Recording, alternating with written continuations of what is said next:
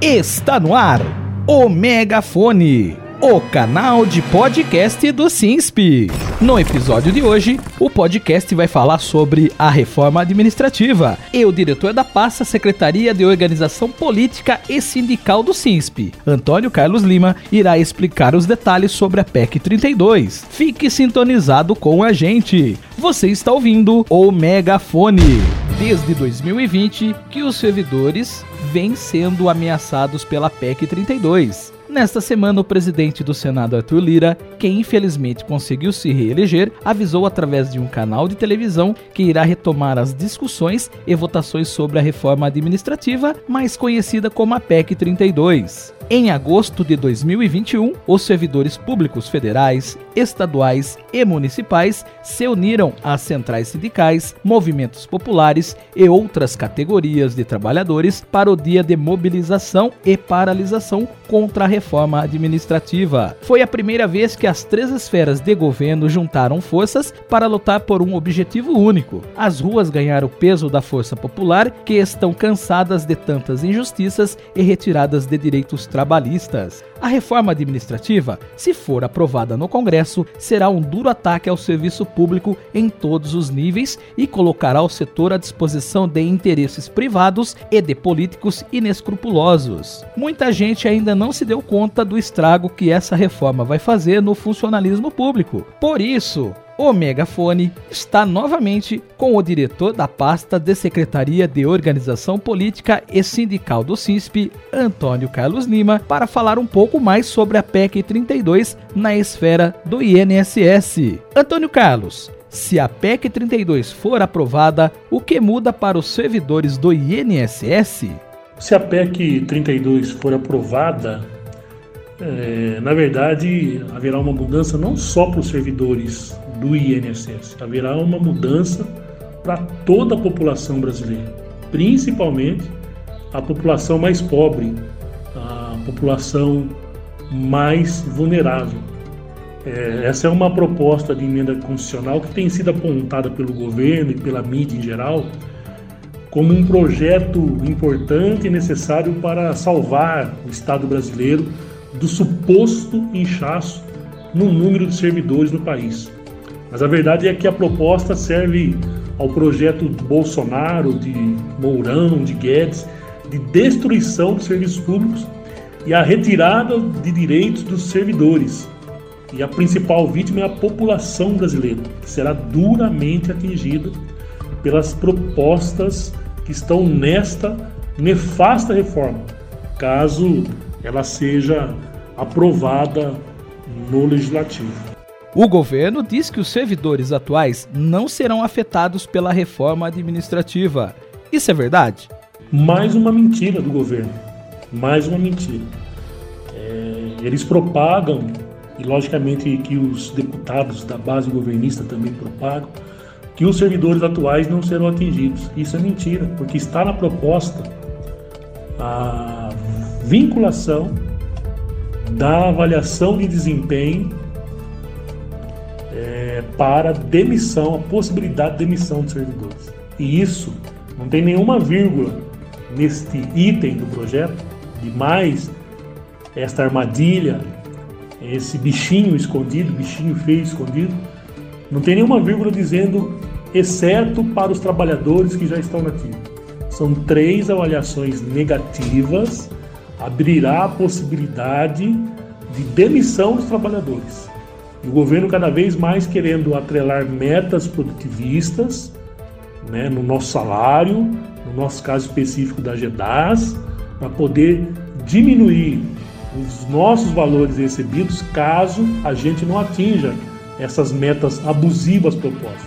Contrapartida, o governo não dá capacitação, o governo não dá equipamento, os trabalhadores estão trabalhando em home office desde antes da pandemia, pagando a internet, não tendo nenhuma ajuda sequer, muito pelo contrário, com os salários congelados e nem, não tem na proposta e nem no modelo de administração atual, não existe escrito em nenhum lugar uma meta produtivista em que quando você bate essa meta ou ultrapassa essa meta, você tenha pelo menos um retorno financeiro.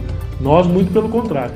Nós, se nós batermos, o governo entende que isso é uma obrigação, e se não bater, ele ameaça em descontar salário, querendo inclusive fazer alteração na legislação para descontar no nosso GEDAS. Então veja bem, todos os servidores serão atingidos de uma maneira geral, porque acaba com os serviços públicos, e os servidores do INSS também são usuários do serviço público, como diretamente no seu bolso, porque se tiver três avaliações negativas, veja bem, três avaliações negativas, e nós já temos esses ciclos da GEDAS, abrirá-se a possibilidade de demissão do trabalhador e da trabalhadora, seja ele novo ou daqueles que já estão na casa há muito tempo.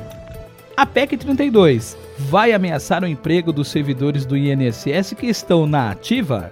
Sim, ameaçará. Como eu já disse anteriormente, a PEC 32 ameaça o emprego do trabalhador do INSS, seja pelo não atingimento das metas que o governo quer colocar de toda forma, né, nessa reforma administrativa, seja porque haverá uma terceirização é, gigantesca caso essa emenda seja aprovada, é, a finalização né, dos concursos públicos, quer dizer, nós não teremos mais concurso, porque serão empresas contratadas, terceirizadas para prestar o serviço à população, em qualquer área, que isso é uma coisa muito triste, né? E principalmente nós aqui da Previdência, que trabalhamos né, com vidas, e se você não tem mais concurso, se você não tem mais uma carreira específica, né, sua, o seu cargo acaba ficando em extinção e estando em extinção não teremos os reajustes e daremos com certeza,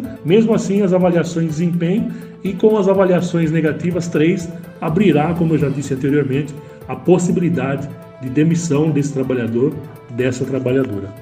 E como fica a situação dos servidores aposentados? Ela vai afetar esses servidores também? Afetará também os trabalhadores aposentados. Novamente, dizendo, primeiro porque é o fim dos serviços públicos. Trabalhador aposentado ou qualquer trabalhador terá que pagar né, um plano de saúde, pagar uma previdência privada ou pagar intermediários e muitos serviços que hoje são públicos gratuitos, gratuitos porque nós pagamos impostos, portanto os serviços públicos têm que vir em forma de gratuidade mesmo para toda a população em geral. E dessa forma, de uma maneira geral, o trabalhador da Previdência, do INSS, que é um cidadão brasileiro, será atingido. E será atingido também com o fim, né, praticamente, dos nossos reajustes.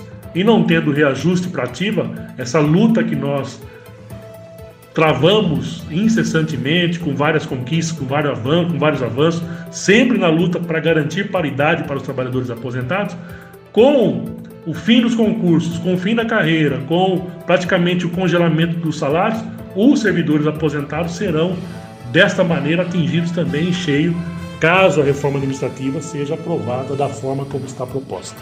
O serviço público garante estabilidade ao servidor, porque o servidor público tem esse direito. A estabilidade do servidor público aprovado por concurso público está garantida na Constituição Federal. Mas isso não é um privilégio do servidor público concursado. Primeiramente, ele se preparou para aquele concurso e, uma vez aprovado e tomado posse, ele continua se preparando. Principalmente porque o servidor público ele está sempre é, para a execução, o desempenho do seu trabalho, ele tem que estar sempre atualizado. Portanto, ele tem que estar sempre estudando, estudando por é, cursos, por capacitações oferecidas pelo seu empregador público, mas a maioria das vezes ele procura se capacitar de maneira própria, de maneira individual, com os seus próprios recursos, buscando, buscando fazer graduação, pós-graduação, fazendo cursos de especialização, doutorado, mestrado, em muitas vezes, para poder de fato e de verdade fazer frente à demanda que lhe é apresentada com as constantes alterações que sofre a legislação. Esse é um ponto. O outro ponto que o servidor público concursado, ele guarda, ele adquire e guarda o conhecimento, mas o conhecimento não é para ele. O servidor público, o próprio nome já diz, ele é um servidor público. Aquele conhecimento que ele adquire, que ele guarda, ele vai repassar em forma de benefício para o cidadão que ele atende na sua área. Então também isso é uma garantia para que todo trabalhador brasileiro, ao necessitar de um serviço público, ele tenha a qualidade do serviço prestado, porque tem ali um servidor público concursado, que tem estabilidade no emprego, que conhece aquilo que ele está fazendo, que ele se capacita, que ele tem um vasto conhecimento para poder lhe atender. Outra questão que o servidor público também tem a estabilidade, estabilidade do emprego, mas em contrapartida, o servidor público não tem, por exemplo, fundo de garantia por tempo de serviço, não tem. É, a legislação não prevê o fundo de garantia. Se caso ele saia do serviço público por algum motivo, ele não tem esse benefício da lei para que ele possa fazer frente a uma nova etapa da sua vida. E a outra questão que o servidor público concursado ele coloca, e aí essa pressão também desse governo para aprovar essa reforma administrativa, ele coloca uma barreira para que o serviço público não vire um cabide de emprego e os trabalhadores do setor público não fiquem expostos ao bel prazer do governo de plantão e cada prefeito, cada governador, cada presidente que assume um mandato, ele manda embora aqueles trabalhadores para colocar aqueles que são lhes são correligionários, por exemplo. Então é um absurdo. É um absurdo se essa PEC for aprovada. E a estabilidade, ela na verdade é um benefício para a população brasileira que paga os seus impostos e merecem e têm o direito de terem as suas expectativas de direito atendida quando for necessário. A propaganda da reforma diz que ela vai acabar com os altos salários e privilégios. O INSS faz parte dessa fatia? A propaganda do governo diz que vai acabar com os altos salários. A gente às vezes tem vontade de rir para não chorar, né? Na verdade, se nós temos, e aí é uma discussão que poderia ser aberta, nós temos altos salários, e alto salário a gente pode enxergar de várias maneiras, mas numa população que tem o seu salário baixo, de uma maneira geral, tanto no regime geral quanto nos regimes próprios, e você ter é, no nosso país categorias que ganham salários acima de 20, de 30, de 40, de 50 mil reais, com certeza os trabalhadores não estão no âmbito do INSS. Nós temos os juízes federais, os estaduais, que ganham valores né, acima dessa faixa citada. Nós temos militares que ganham valores acima dessa faixa citada. Nós temos procuradores que ganham acima dessa faixa citada. E nenhum deles, veja bem, nenhum deles, nenhuma dessa categoria está incluída nessa reforma administrativa. Então, é, é lamentável que, para fazer mais essa maldade com a população brasileira, mentiras estejam sendo contadas como forma de verdade. E existe um jargão que diz que uma mentira contada mais de mil vezes ela acaba sendo né, engolida como uma verdade. E os trabalhadores do INSS estão, além de estar com salários muito defasados, já estão com salários congelados né, desde 2016, que não se tem reajuste. Nós tivemos a PEC da, do teto dos gastos que limitou mais ainda né, a possibilidade de um reajuste, pelo menos um reajuste pela inflação do salário dos servidores do INSS e essa, essa, esse congelamento do teto dos gastos públicos é, possibilitou ao governo, com a aprovação do Congresso Nacional, mais uma vez o congelamento dos salários até o ano de 2035. Então, mais uma mentira, uma inverdade, um trabalho de excelência que é prestado para toda a população brasileira através do reconhecimento dos direitos dos beneficiários do INSS e seus trabalhadores, além de não serem devidamente valorizados, é, são obrigados a ouvir uma mentira deslavada dessa que o governo propaga de que tem privilégios no setor público e se tiver, com certeza, não estão esses servidores privilegiados trabalhando no INSS. Na sua opinião, Antônio Carlos, porque o governo quer fazer a reforma administrativa, a mamata realmente vai acabar? A mamata, a mamata não vai acabar, né? A mamata, na verdade, não está nos, nos, nos, nos servidores públicos de uma maneira, de uma maneira geral é, do nosso país, nem no âmbito municipal, nem no âmbito estadual, nem no âmbito federal. Nós temos é, contato institucional né, através dos diversos fóruns que nós participamos com entidades representativas do setor municipal, da esfera estadual e também da esfera federal, estamos todos no mesmo barco. O que o governo quer fazer simplesmente é a precarização, é a retirada de direitos, é a terceirização, e tudo isso como forma de uma mentira deslavada de enxugamento da máquina pública, e a nossa máquina pública, se nós compararmos com um país do mesmo porte do Brasil, nós temos um servidor, um número de servidores públicos muito inferior a países mais é, ricos que o Brasil, com uma população idêntica ou maior que o Brasil, e isso de acabar com uma mata, de enxugar, de enxugar a máquina, na verdade não passa né, de mais uma mentira desse governo, de que na verdade o que está colocado por trás disso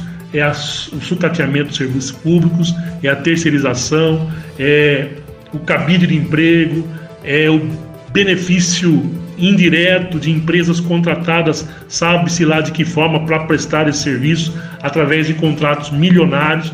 Então, infelizmente, infelizmente, é mais uma mentira do governo e o governo quer acabar com isso para dar privilégios somente àqueles que os apoiam e, que, e quem os apoia, quem os apoia geralmente, na maior parte das vezes, é, é, a classe poderosa desse país, é o poder econômico, que, na verdade, com diversos segmentos, diversas empresas que estão de olho nessa terceirização para poder abocanhar contratos vultuosos e prestar um serviço à população, com certeza precarizado e ganhar muito dinheiro com isso. Se a reforma administrativa diz que vai acabar com os privilégios, porque os militares, o legislativo e os altos cargos do judiciário estão fora dela? Se, pois é, se vai acabar com as mamatas, né, por que é que não se colocou? Porque, na verdade, é uma forma de cooptação né, dos militares, dos juízes, dos, dos procuradores, do Ministério Público, porque esse governo tem feito tanta barbaridade, tanta bobagem, que colocam isso como uma barganha, uma coisa baixa, uma coisa é, horrenda, nojenta, né? de não colocar essas categorias né, nessa reforma administrativa, muito pelo contrário, né, considerando, ou se não estiver considerando ainda, enquadrá-los como carreira típica de Estado, e aí você não dá o, trata, o tratamento isonômico para todos os servidores públicos, você tem esta sim uma casta de privilegiados que tem salários altos, que tem redução de jornada ou jornadas reduzidas, não tem metas, né, como tem metas produtivistas, como tem a maioria né, dos segmentos de, do, do, do, funcionalismo público, tanto federal, estadual e municipal, e é uma barganha, né, fica claro isso, infelizmente é uma coisa nojenta, mas o governo tem usado a máquina pública, o dinheiro, dos próprios contribuintes para fazer propaganda pesada, para fazer negociados através de emendas parlamentares com o Congresso Nacional, para poder aprovar uma barbaridade dessa. Nós estamos aqui né, fazendo a resistência e acreditando que só a resistência é que poderá né, barrar é, esse absurdo que, na verdade, representa o fim do serviço público de uma maneira geral no nosso país. E, e para terminar, Antônio Carlos, você gostaria de deixar um recado para os servidores? O recado que eu queria dar é se, se é que é possível, né, se essa nossa mensagem chegar até o maior número de pessoas, que as pessoas coloquem a mão na consciência e se imagine, por exemplo, é, com o fim do serviço público, que é isso que está proposto, você quando precisar, por exemplo, de um bombeiro, de um policial militar e até um trabalhador do INSS quando você for requerer o seu benefício e você já não mais encontrá-lo. Você ter que pagar para ter um direito que você já pagou por ele a vida toda, descontado na fonte.